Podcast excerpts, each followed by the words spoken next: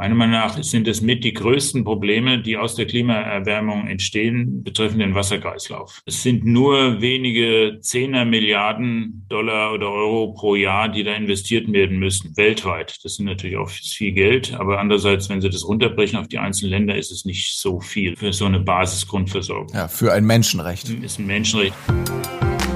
Klima und wir. Wegweiser in eine nachhaltige Zukunft.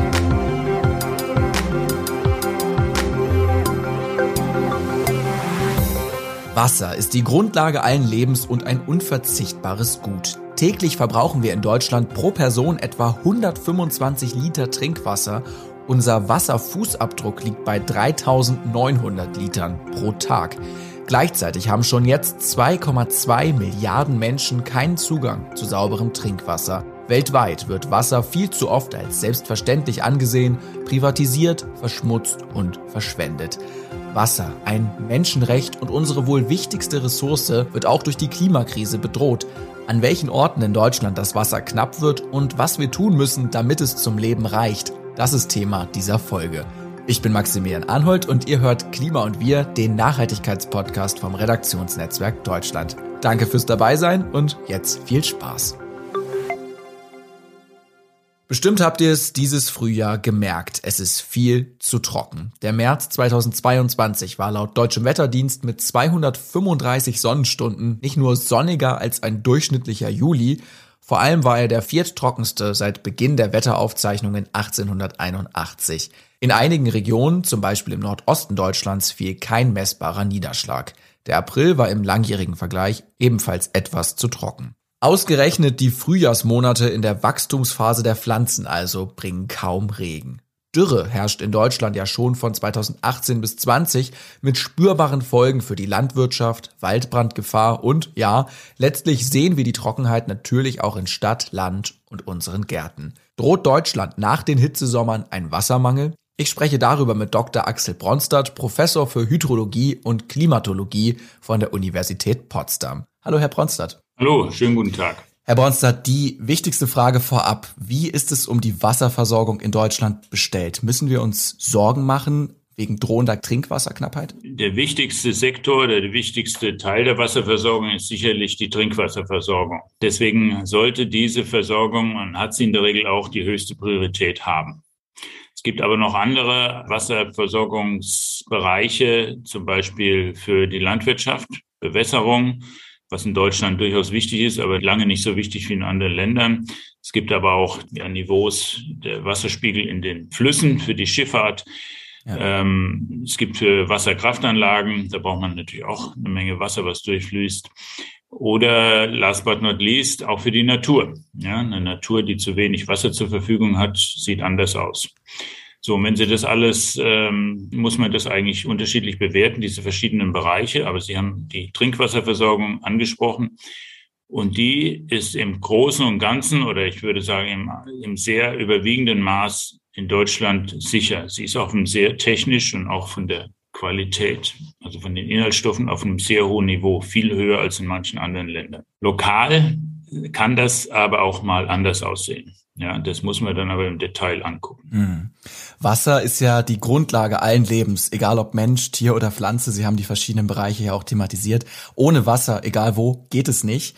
Wie hat sich die Versorgung mit diesem kostbaren Gut in Deutschland denn in den vergangenen Jahren entwickelt? Im überwiegenden oder im, ja, im sehr großen Ausmaß ist die Wasserversorgung in Ordnung und stellt auch keine Problem dar es gibt diese lokalen oder vereinzelten Problemfälle. Gleichwohl muss man sagen, dass in manchen Bereichen von Deutschland, gerade in den letzten ja, ungefähr knapp zehn Jahren, aber auch schon länger davor, die Grundwasserressourcen teilweise zurückgehen. Das heißt, der Grundwasserspiegel sinkt ab etwas, gar nicht so, also gar nicht so stark, aber langfristig macht das eine Menge aus. Und da in Deutschland ein Großteil der Trinkwasserressourcen aus dem Grundwasser gefördert werden, über 70 Prozent oder ungefähr 70 Prozent, ist das langfristig eine Frage, der man nachgehen muss, da Managementmaßnahmen zu tätigen, die dem entgegengehen oder die damit umgehen können. Wie es ist, wenn das Wasser nicht mehr zuverlässig aus der Leitung kommt, musste die niedersächsische Gemeinde Lauenau im Sommer 2020 erleben. Die Feuerwehr forderte die BürgerInnen auf, ihren Wasserverbrauch auf ein Mindestmaß zu reduzieren. Brauchwasser, etwa für die Toilettenspülung, musste in eigenen Behältnissen am Feuerwehrhaus abgeholt werden. Grund war, neben der großen Hitze, die drastisch gestiegene Wasserabnahme im privaten Bereich. Im Corona-Sommer waren die Menschen zu Hause. Ergebnis, die Wasserspeicher konnten sich nicht schnell genug wieder füllen. Das Beispiel zeigt, es kommt auf den Verbrauch und das Management an, gefeit vor den Krisen sind wir aber nicht. Also insgesamt würde ich sagen, die Verfügbarkeit von Trinkwasser ist gut. Die Systeme sind im Prinzip sehr gut. In Deutschland die Trinkwasserversorgung, auch Wasser muss ja aufbereitet werden, das können Sie ja nicht direkt einspeisen ins äh, Verteilungssystem. Das ist übrigens auch teuer. Ja, also es wird sehr viel öffentliches Geld da investiert. In der Regel öffentlich, nicht immer, manchmal ist auch privat. Aber das ist kein Selbstläufer. Und die Klimaänderungen, auch bestimmte Nutzungsansprüche erschweren die künftige Nutzung beziehungsweise stellen uns da vor größere Aufgaben. Ja, Sie sprechen es an, die Gründe und Ursachen für den Wassermangel. Dieser Podcast heißt ja nicht ohne Grund Klima und wir. Wie hängen denn Klimakrise und Wasserressourcen miteinander zusammen? Ich wollte noch einen Punkt, den hatte ich eben vergessen dazu Gerne. sagen.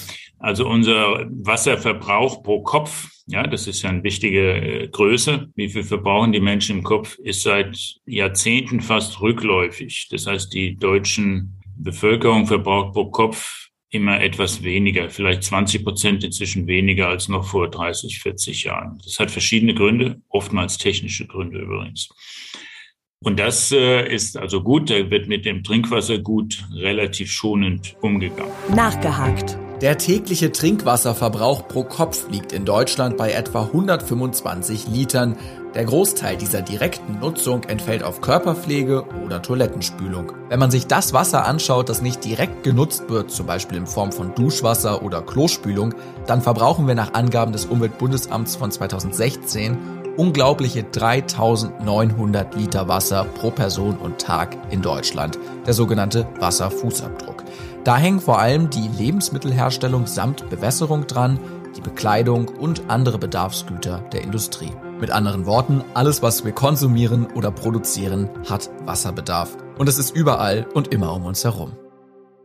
So, gleichwohl, die Klimaänderung ähm, bringt uns ja verschiedene Änderungen ins Haus, was den Wasserkreislauf betrifft und die meteorologischen Randbedingungen. Der Niederschlag ändert sich, wobei man im Mittel gar nicht genau noch sagen kann, in welche Richtung für Deutschland mehr oder weniger. Da muss man genauer hingucken. Auch die Variabilität äh, spielt eine große Rolle. Also ob sich die Extreme ändern oder der Mittelwert ist nicht dasselbe. Das heißt, in einigen Regionen wird es trockener und in anderen könnte es unter Umständen auch zu mehr Niederschlag führen. Ja, und da muss man unterscheiden, was ist Trocken und Niederschlag. Also Niederschlag ist der Regen und der Schnee, der kommt und der ist auch regional verschieden und saisonal verschieden und dann auch nochmal mal die sogenannten Ausreißer oder Anomalien. Also da gibt es dann, kann es sehr starke Gewitter geben oder es kann längere Trockenheiten geben. Alles das ist möglich, regional unterschiedlich, zeitlich unterschiedlich und von einem Jahr aufs andere auch nochmal sehr unterschiedlich.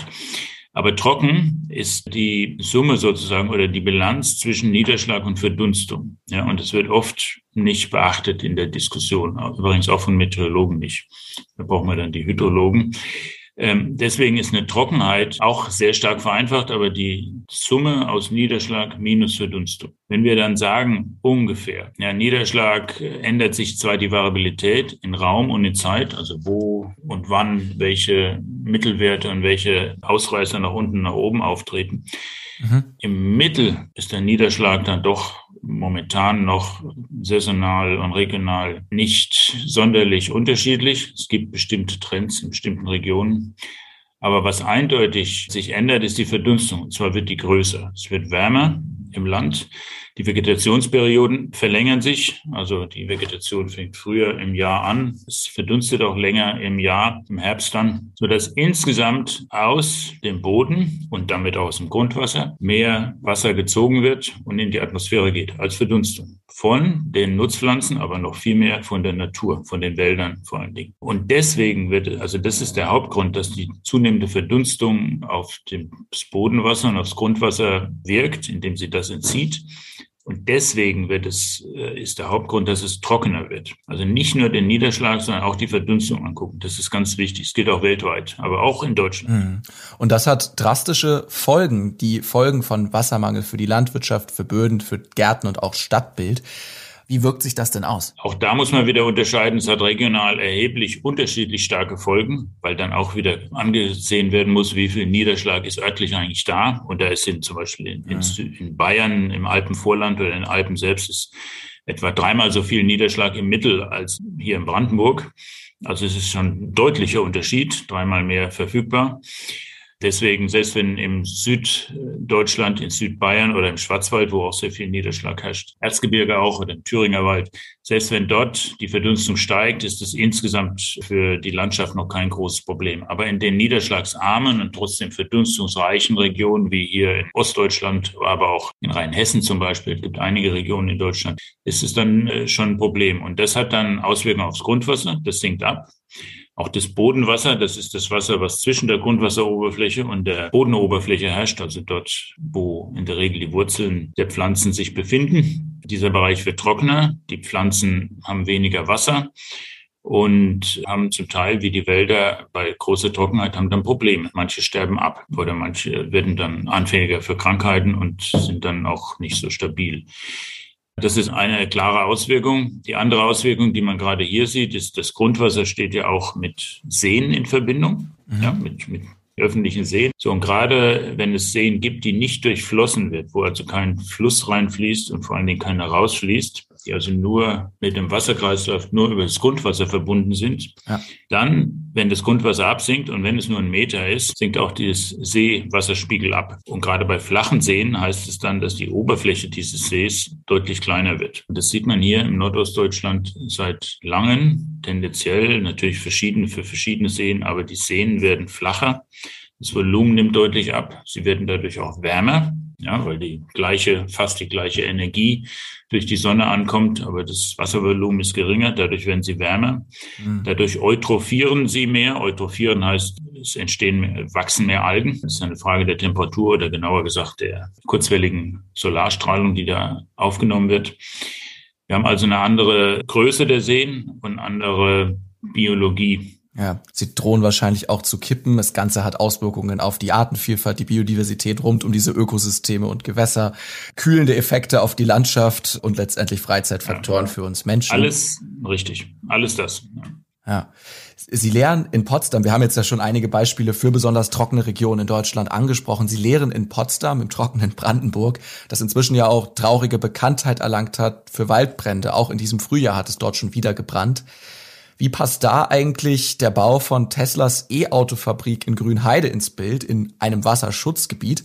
Ein hoch umstrittenes Thema. Letztlich steht die Fabrik jetzt aber und wurde in diesem März nach zwei Jahren Bauzeit eröffnet. Was sagt der Wasserforscher vor Ort dazu? Also ich würde diese Themen trennen. Ja, mhm. also der, die Waldbrände haben nichts mit dem Tesla-Werk zu tun. Das ist einfach eine andere, andere Liga sogar im Wasser. Nee, klar, aber, aber Brandenburg ist ja trotzdem besonders trocken, wollte ich damit nur. Brandenburg ist, ist trocken. Es herrschen hier auch Waldbrände und vor allen Dingen im Sommer. Gerade 2018, 2019 war es wirklich sehr trocken. Auch jetzt schon wieder gab es Waldbrände und das hat durchaus mit dieser Trockenheit zu tun. Trockene Wälder mit weniger Wasser im Untergrund sind eindeutig waldbrandgefährdeter als weniger trockene.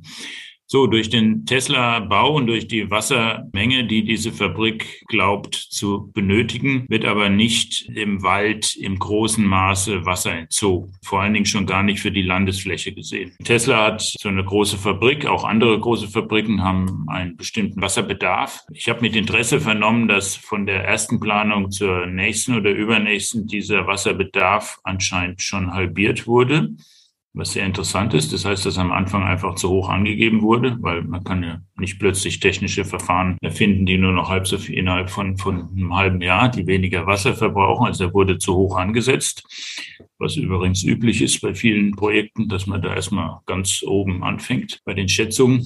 So, gleichwohl braucht so eine Fabrik, wie gesagt, Wasser. Das ist äh, normal. Das ist, das ist nicht überraschend. Ich habe gelesen, dass es in etwa einer Stadt von 50.000 Einwohnern entspricht, was dort an Wasser gebraucht wird.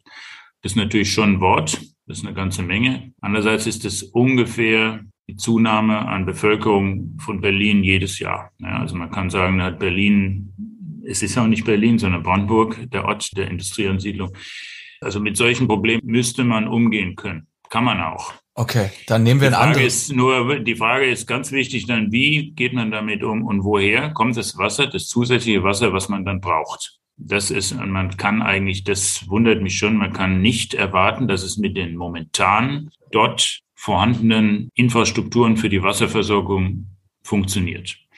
Ja, Sie können nicht einfach die Wasserversorgung verdoppeln von einem Wasserwerk, was nicht dafür ausgelegt ist. Das weiß auch jeder Wasseringenieur. Das wissen die Leute vor Ort auch. Aber man kann damit umgehen. Okay, das heißt, man braucht ein anderes Wassermanagement. Über die Lösungen generell, wie wir die Wasserproblematik in den Griff bekommen, sprechen wir auch gleich noch. Vielleicht vorher noch ein anderes Beispiel. Coca-Cola in Lüneburg in Norddeutschland hatten Pläne für einen weiteren Brunnenbau, haben das aber nach Widerstand von BürgerInnen verworfen. Angeblich, laut Coca-Cola, hat der Protest keine Rolle bei der Entscheidung gespielt. Ist es ein Beispiel für das, was uns hierzulande auch in Zukunft droht? Denken Sie, solche Fälle werden zunehmen? Streit ums Grundwasser? Ja, also ich merke das schon an den öffentlichen Diskussionen um nicht nur um Tesla, um solche Ansiedlungen, um auch andere Dinge, wenn diese kleinen, aber schönen Seen sich vermindern. Das ist schon, das ist ein Punkt. Ich meine, das sind auch Siedlungen, das sind Dörfer, das sind kleine Städte, die dort direkt dran liegen. Die Anwohner, die, die hatten hohen Wert, nicht nur die Seegrundstücke, sondern die gesamten Siedlungen dort ähm, hat einen hohen Freizeitwert. Auch wenn das reduziert wird, hat es auch einen erheblichen ökonomischen äh, Verlust. Ne? Einfach die Grundstückspreise gehen dann oder die Immobilien werden weniger wert. Das, das ist sicherlich ein großer Punkt. Nicht nur, auch die Menschen lieben die Natur und sie wollen das einfach nicht hinnehmen, dass das nun mal alles trockener wird und absackt, das Grundwasser.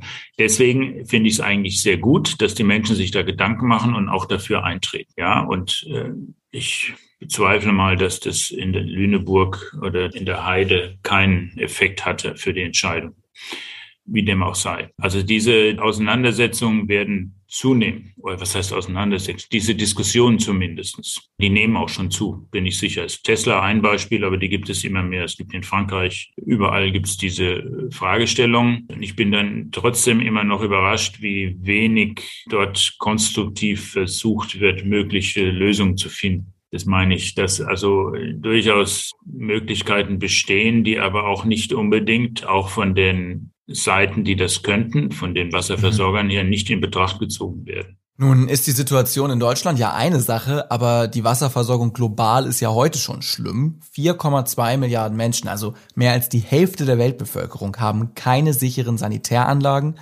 Etwa 4 Milliarden Menschen leben in Regionen, die in mindestens einem Monat pro Jahr von hoher Wasserknappheit betroffen sind.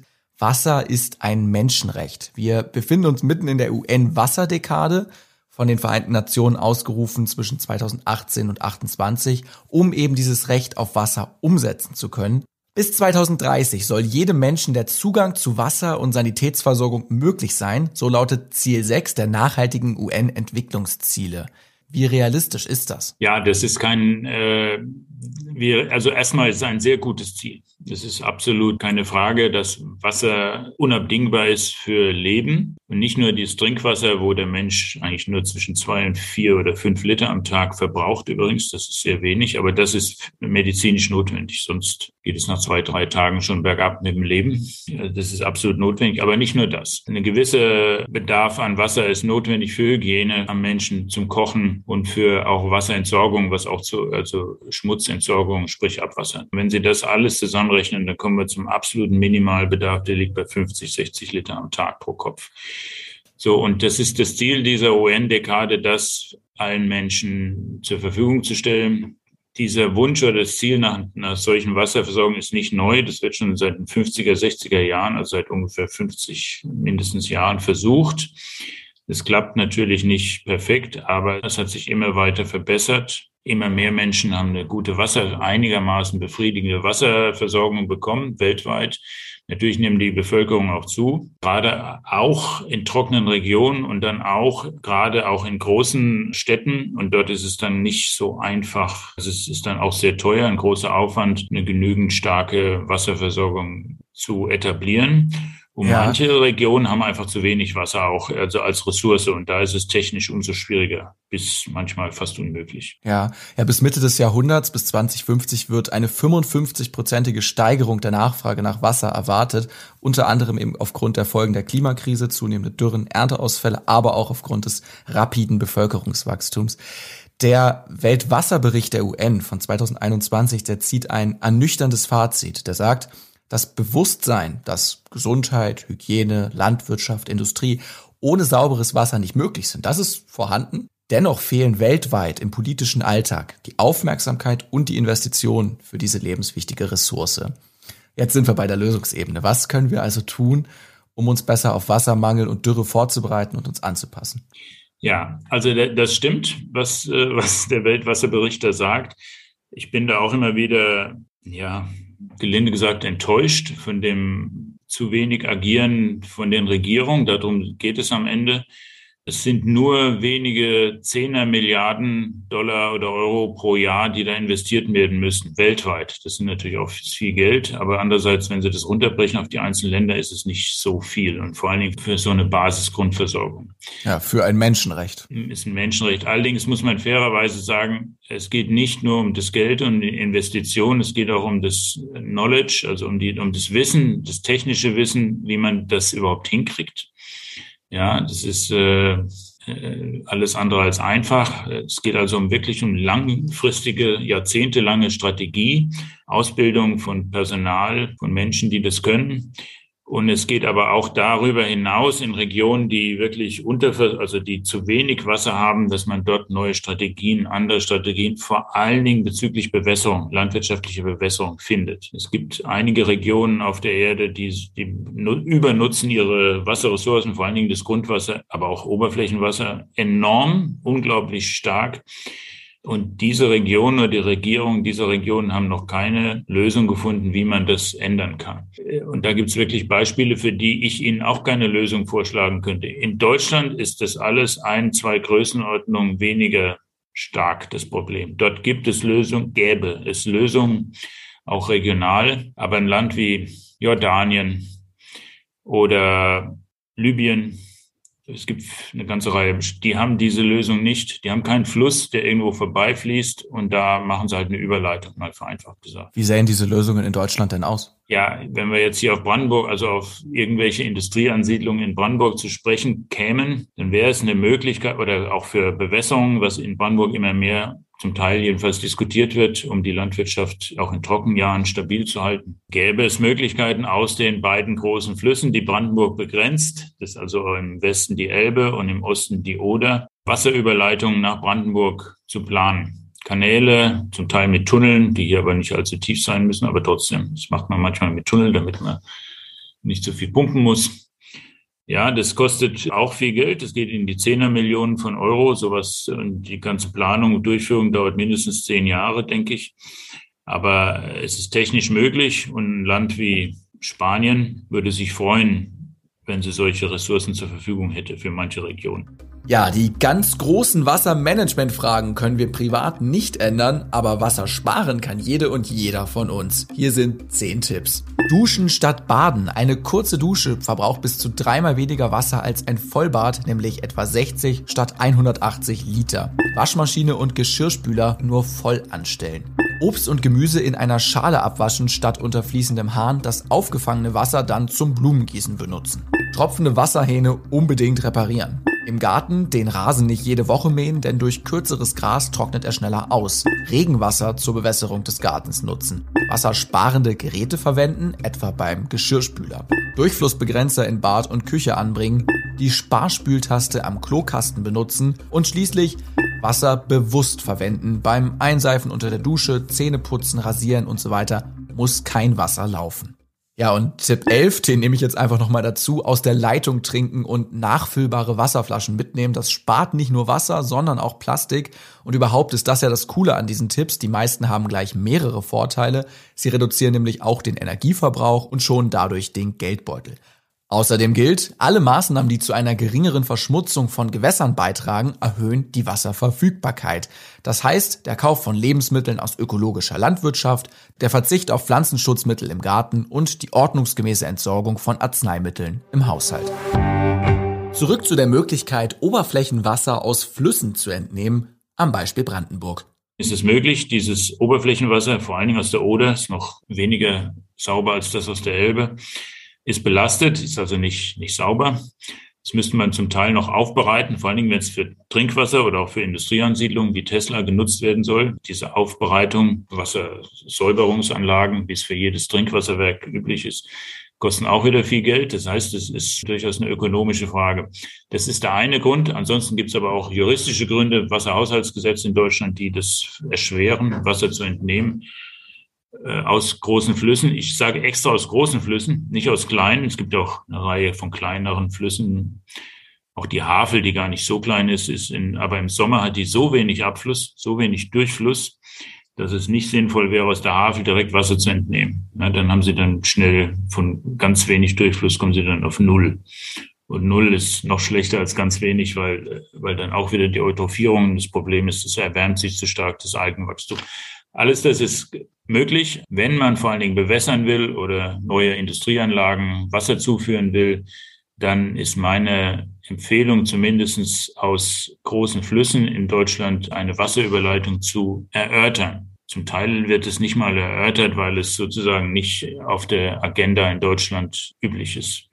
In USA, auch in Kalifornien, ist das der absolute Stand der Technik mit auch erheblichen Eingriffen in die Umwelt. Das gibt, wenn Sie einen Kanal bauen, der muss gar nicht groß sein. Solche Zuleitungskanäle sind vielleicht fünf Meter breit. Das ist für einen Kanal nichts.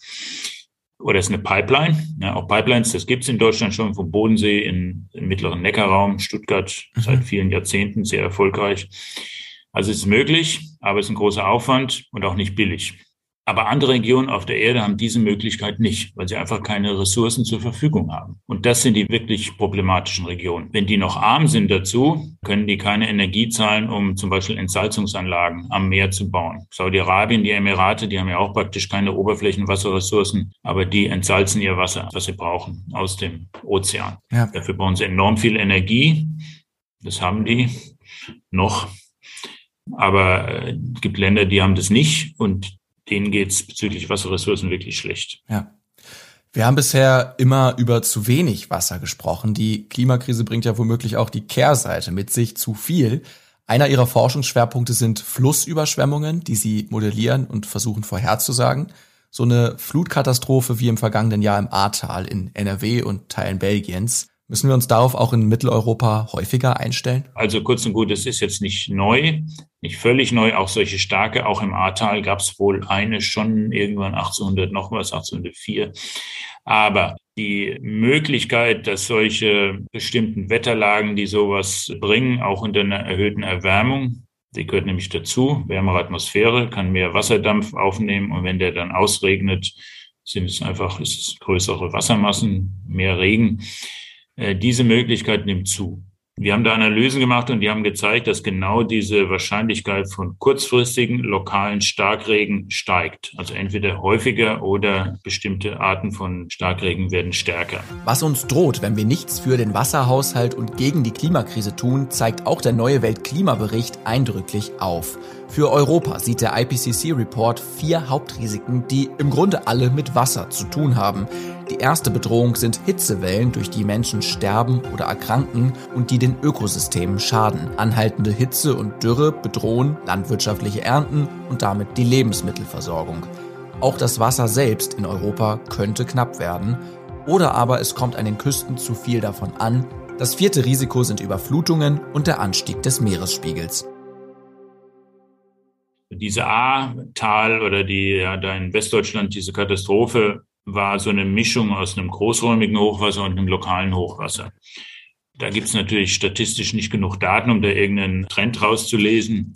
Aber aus der Physik der Atmosphäre und des, und des Wasserkreislaufs kann man ableiten, dass die Wahrscheinlichkeit solcher Sachen steigt. Mhm. Deswegen würde ich sagen, man, ja, sich darauf einzustellen oder überhaupt gedanklich sich damit zu befassen, ist auf jeden Fall angeraten. Ja. Nun beschäftigen Sie sich seit über 35 Jahren in Forschung und Lehre mit den Themen Wasser und Klimawandel. Sie waren auch am Potsdam Institut für Klimafolgenforschung, dem PEAK, tätig. In Ihrer Forschungslaufbahn, was waren da Momente und ja, eindrückliche Begebenheiten, vielleicht im Feld, wo Sie das Problem richtig gefühlt haben? Kippschalter. Ja, also wenn ich da lange zurückdenke an, äh, warum ich mich in meinem Studium auf den Wasserbereich konzentriert habe, dann war das schon der Wunsch, Menschen, die in trockenen Regionen leben, da dachte ich damals nicht an Deutschland, bei Möglichkeiten mitzuhelfen, dass deren Wasserversorgung verbessert wird, vor allen Dingen in der Landwirtschaft, also sprich Bewässerung. Es hilft ja auch gerade in semiariden Gebieten, also in halbtrockenen Gebieten, wo viele Menschen wohnen, zum Beispiel im Sahel, aber da gibt es jede Menge unterschiedliche Gebiete, auch in Europa, aber auch weltweit natürlich. Da war meine Motivation damals, mich darauf zu konzentrieren, dass das Risiko für solche Regionen, dass die Ernteausfall haben, dass das gemindert wird. Letzten Endes Bewässerung, ökologisch sinnvolle Bewässerung zu organisieren, das Wassermanagement dafür. Hochwasser beschäftigt uns auch schon lange und auch im Studium haben wir das behandelt. Da war ein Initial, auch schon lange her, 1997, das war das große Oder-Hochwasser hier in Brandenburg und in Polen. Da habe ich äh, die ganzen Auswirkungen vor Ort auch das erste Mal richtig mitgekriegt, wie die Menschen das betroffen oder das die Menschen betrifft. Aber auch mit Menschen und damals mit Behörden, dem damaligen Umweltminister Platzek gesprochen darüber. Das war eine große Motivation und Anlass, da mehr einzusteigen. Und last but not least, jetzt diese, ja, diese schreckliche Hochwasserkatastrophe im deutschen Mittelgebirge, im Westdeutschen, hat mich schon überrascht. Immer wieder, wie groß die Schäden sind, auch an Menschenleben. Das hätte ich nicht erwartet, dass es in Mitteleuropa passieren kann. Also ich hätte vor allen Dingen diese, diese vielen Opferzahlen hätte ich nicht erwartet, dass das passieren kann, noch weniger wie der eigentliche Hochwasserentstehungsprozess. Auch da bin ich immer wieder überrascht, wenn solche Riesenereignisse entstehen. Vielleicht ist auch der Menschen das unser, unser Empfinden, unsere Psychologie nicht dafür gemacht, täglich mit sowas zu rechnen. Ich sage mal, wir rechnen ja auch nicht damit, dass unsere Kinder oder dass man selbst jeden Tag überfahren werden kann, obwohl das vom Auto obwohl das möglich ist. Ja, das ist wohl auch gut so, dass wir nicht jeden Tag damit rechnen, weil man das wahrscheinlich nicht aushalten würde. So ähnlich ist es vielleicht auch mit so Naturkatastrophen. Gleichwohl, ein Risikomanagement aus der öffentlichen Hand muss damit rechnen oder umgehen. Ja, das ist nicht dasselbe, wie das Individuum damit umgeht, auch emotional oder psychologisch und wie eine, ja, eine Verwaltung, eine öffentliche Verwaltung, Behörden damit umgehen. Also das waren meine Motivationen mit diesem Thema und das ist ehrlich gesagt so geblieben. Ja, diese Fragen treiben mich auch heute noch an. Ja, und es gibt ja mehr Anlass denn je als so renommierter Forscher in Klima- und Wasserfragen wie Sie. Was sind denn Ihre Top drei Forderungen für die Wasserversorgung in Deutschland, was sich jetzt angesichts der Klima- und Umweltproblematiken tun muss? Ah, Top drei äh, Fragen. Also man sollte regional in Deutschland die verfügbaren Wasserressourcen und der Bedarf der, für verschiedene Sektoren, für die Trinkwasser, aber auch für die Industrie, für die Landwirtschaft und für die Natur, sprich Ökologie, quantifizieren und gegenüberstellen, wie das in der Zukunft äh, der Bedarf für diese Sektoren und auch die Verfügbarkeit der unterschiedlichen Ressourcen vorhanden ist. Und das ist meines Wissens in kaum einer Region in Deutschland tatsächlich da. Also das bedarf von Untersuchungen und Perspektiven für die Zukunft, das zu äh, managen. Global würde ich mir wünschen, dass in diesen Regionen, die wirklich erhebliche Probleme mit der Ressourcenbewirtschaftung haben, das sind wirklich viele, dass dort eine nachhaltige Strategie gefunden wird oder wenigstens angestrebt wird. Diese Regionen, die leben wirklich auf Pump von der Zukunft im Wasserbereich und die Natur wird es denen zurückzahlen. Da fehlt vielen Regionen fehlt eine Vorstellung darüber, wie sie da in die richtige Richtung kommen können. Also das sind jetzt meine Top zwei Wünsche. Ja, und äh, wenn ich also einen fachlichen Wunsch hätte, dann würde ich mir wünschen, dass man mehr im Wasserbereich in der Forschung noch mehr auf den Verdunstungsprozessen äh, einen Schwerpunkt legt, weil ja, das führt zu weit, aber Verdunstung ist sehr schwer messbar. Gerade für Regionen können Sie das überhaupt nicht messen. Bei einer netten Wissenschaftsfee würde ich da eine Messmethode bestellen, aber das geht nicht so leider. Deswegen würde ich mir mindestens erhoffen, dass da auch in der Forschung mehr Wert drauf gelegt wird. Wie zuversichtlich schauen Sie denn angesichts all dieser Erkenntnisse dem Stand der Forschung, Ihrer eigenen Tätigkeit auf die Zukunft? Ähm, ich denke, Menschen spüren ja jetzt gerade, nicht nur in diesem Frühjahr, auch in den vergangenen drei Sommern, gerade auch LandwirtInnen, sehr stark, was es heißt, wenn es zu wenig regnet, wenn zu viel Dürre da ist, wenn auf dem Böden nichts mehr wächst. Was macht es mit Ihnen und wie schauen Sie in die Zukunft? Ja, ich glaube, wie gesagt, dass in Deutschland sowohl aufgrund der relativ guten technischen Wasserversorgung als auch aufgrund der einigermaßen positiv zu bewertenden Wasserressourcen an sich die Probleme lösbar sind. Allerdings bedarf es eines erheblichen Aufwandes und dieser Aufwand wird immer wieder unterschätzt. Ja, auch finanziell, auch planerisch, auch Untersuchungen. Es ist kein Selbstläufer. Trotzdem äh, das Wissen ist da, die Möglichkeiten sind im Großen und Ganzen auch da, also von den Ressourcen her. Ähm, weltweit ist es in vielen Regionen kritischer, das stimmt. Und ähm, da würde ich mir wünschen, dass da noch mehr Wert draufgelegt wird, auch von Seiten der UN, aber natürlich auch von den Ländern selbst. Viele dieser Länder haben Möglichkeiten, die dann, wo, wo eben die Wasserversorgung am zu wenig Priorität hat, muss man sagen. Also das müsste dort noch höher priorisiert sein. Die Klimaerwärmung verschärft diese, diese Probleme, keine Frage. Meiner Meinung nach sind es mit die größten Probleme, die aus der Klimaerwärmung entstehen, betreffend den Wasserkreislauf. Aber nicht die einzigen natürlich, auch die, der Meeresspiegelanstieg, was auch Teil des Wasserkreislaufs ist, aber eine andere Frage. Auch die, die Hitze an sich, ja, alles das kennen wir ja inzwischen als, als große Problemfelder. Aber die Klimaänderung, Auswirkungen auf den Wasserkreislauf ist wahrscheinlich der für den Menschen schwerwiegendste Bereich. Und da müssen wir weiter dran arbeiten. Auch ja in der Ausbildung, in der Forschung muss das gestärkt werden, aber auch nicht nur da. Ich möchte jetzt nicht nur Werbung für meinen eigenen Bereich machen, sondern eben auch für die Institutionen, letztendlich die Verwaltung, Personal, bin manchmal überrascht, mit wie doch recht wenig Personal die öffentlichen Fachverwaltungen da gute Ergebnisse hinbekommen. Sagen wir es mal so. Es ist auch so. Wir könnten aber durchaus in manchen Bereichen deutlich mehr Personal gebrauchen, die das dann auch besser, gerade was ich vorhin gesagt habe, solch eine regionale Bilanzierung verschiedener Wasserressourcen, verschiedener Bedarfe, da ist in Deutschland überraschend wenig wirklich belastbar vorhanden. Und dafür braucht man äh, gute Leute, die das können ja, das, das, äh, und, und auch Zeit dafür haben. Also ein Appell zum Schluss, die Probleme hier endlich anzugehen und dann den Blick global zu weiten und anderen zu helfen und ich denke mal, das Ganze auch zu finanzieren. Das ist ja auch die historische Verantwortung als verursachende Länder, maßgeblich verursachende Länder der Klimakrise. Herr Bronstadt, vielen lieben Dank für das Gespräch. Herr Arnold, ich bedanke mich auch und wünsche Ihnen einen schönen Tag. Ebenso, danke.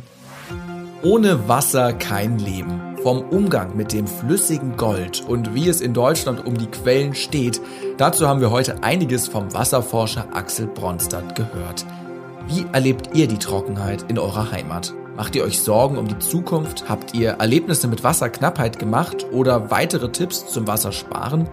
Schreibt uns das doch gerne mal auf Instagram at Klima und Wir und folgt der Seite gerne auch für spannende Hintergründe, Fakten und Zitate zu den Episoden. Wenn euch Klima und Wir gefällt, gebt uns 5 Sterne in der Podcast-App eurer Wahl. Das hilft dabei, noch mehr Menschen zu erreichen.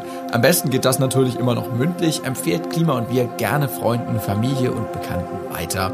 Das war's für heute. Ich freue mich, wenn ihr in zwei Wochen zum Staffelfinale wieder einschaltet. Mein Name ist Maxi Arnhold. Danke fürs Zuhören und bleibt hoffnungsvoll. Ciao.